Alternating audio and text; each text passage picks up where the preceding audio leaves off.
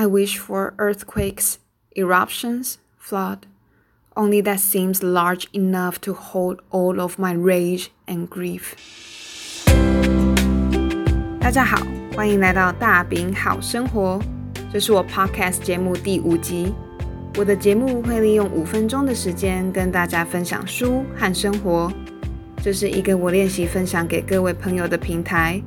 如果你偶然踏进来，欢迎你。 让我跟你说说我对书和生活的想法。喜欢书的朋友也欢迎去我的 YouTube channel 看看。让我们透过书一起交朋友。今天节目一开头的那一段是收录在一本书，叫做《阿基里斯之歌》（The Song of Achilles）。我很喜欢的一段话，出自于本书的主角 Patroclus。他当初说这句话的时候，很悲愤，很痛彻心扉。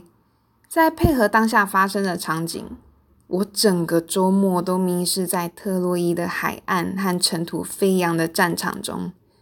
你们可以看到这礼拜出的四月份阅读清单下集，开唱的时候我脸整个臭到不行，是因为我还深深陷入在巨大的悲伤之中。本书作者根据希腊文学《伊利亚德》改写阿基里斯和 Patroclus 之间的关系。当初阿基里斯因为 Patroclus 他的好友的离世，愤而掀起战争。那作者说，阿基里斯的动机非常非常明显，绝对是因为他们之间有很深厚的情谊。所以这一次，作者把他们两个之间的关系变成是恋人。连希腊众生都让步的恋人。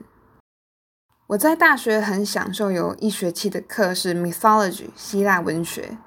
我永远记得教授跟我们说，希腊文学把世界上发生的悲剧都讲完了。我到现在毕业后三年，依然还是这么认为。最让我无法忘怀的议题，也是最悲痛的议题，绝对是关于人类不管怎么做选择。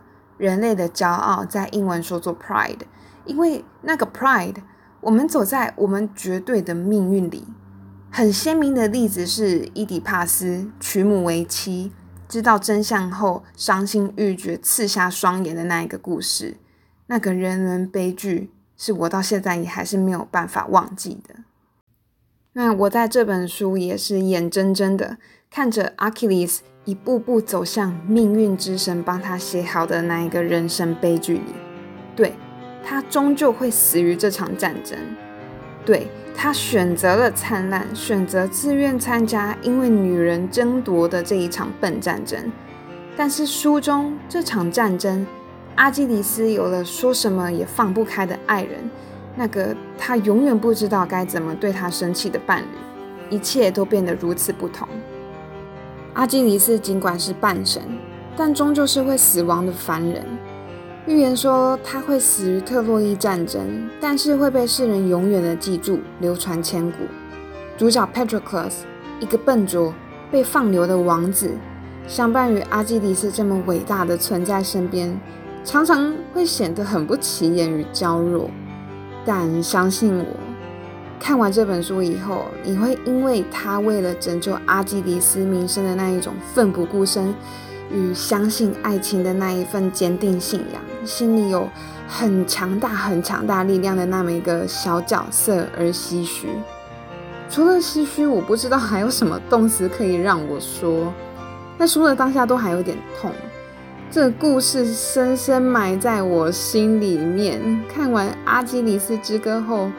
我看到书封那金色的盔甲，都会隐隐作痛，后劲非常非常的强烈。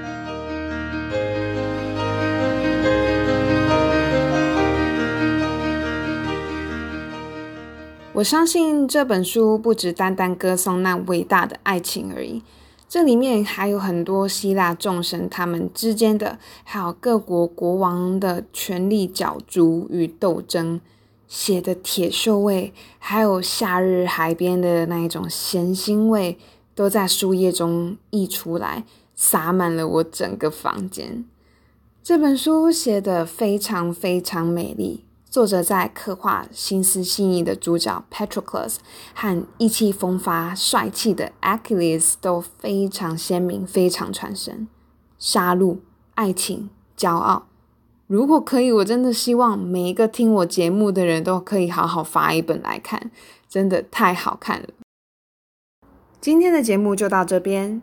最近台湾天气非常炎热，走在街上好像又回到了地中海那边，见证了在汗水与闷热空气下进行的那一场特洛伊战争。好啦，承认我还没有从故事中走出来。看看远方的山，我是在台湾没有错。最近远眺可以看到平时看不到的好远好远的山。大家请记得要省水和多多补充身体的水分哦。如果你喜欢这一节内容，或是也曾经看过这本书的朋友，非常非常欢迎写信给我，我很好奇你们的想法。安子 C，张瑞聊。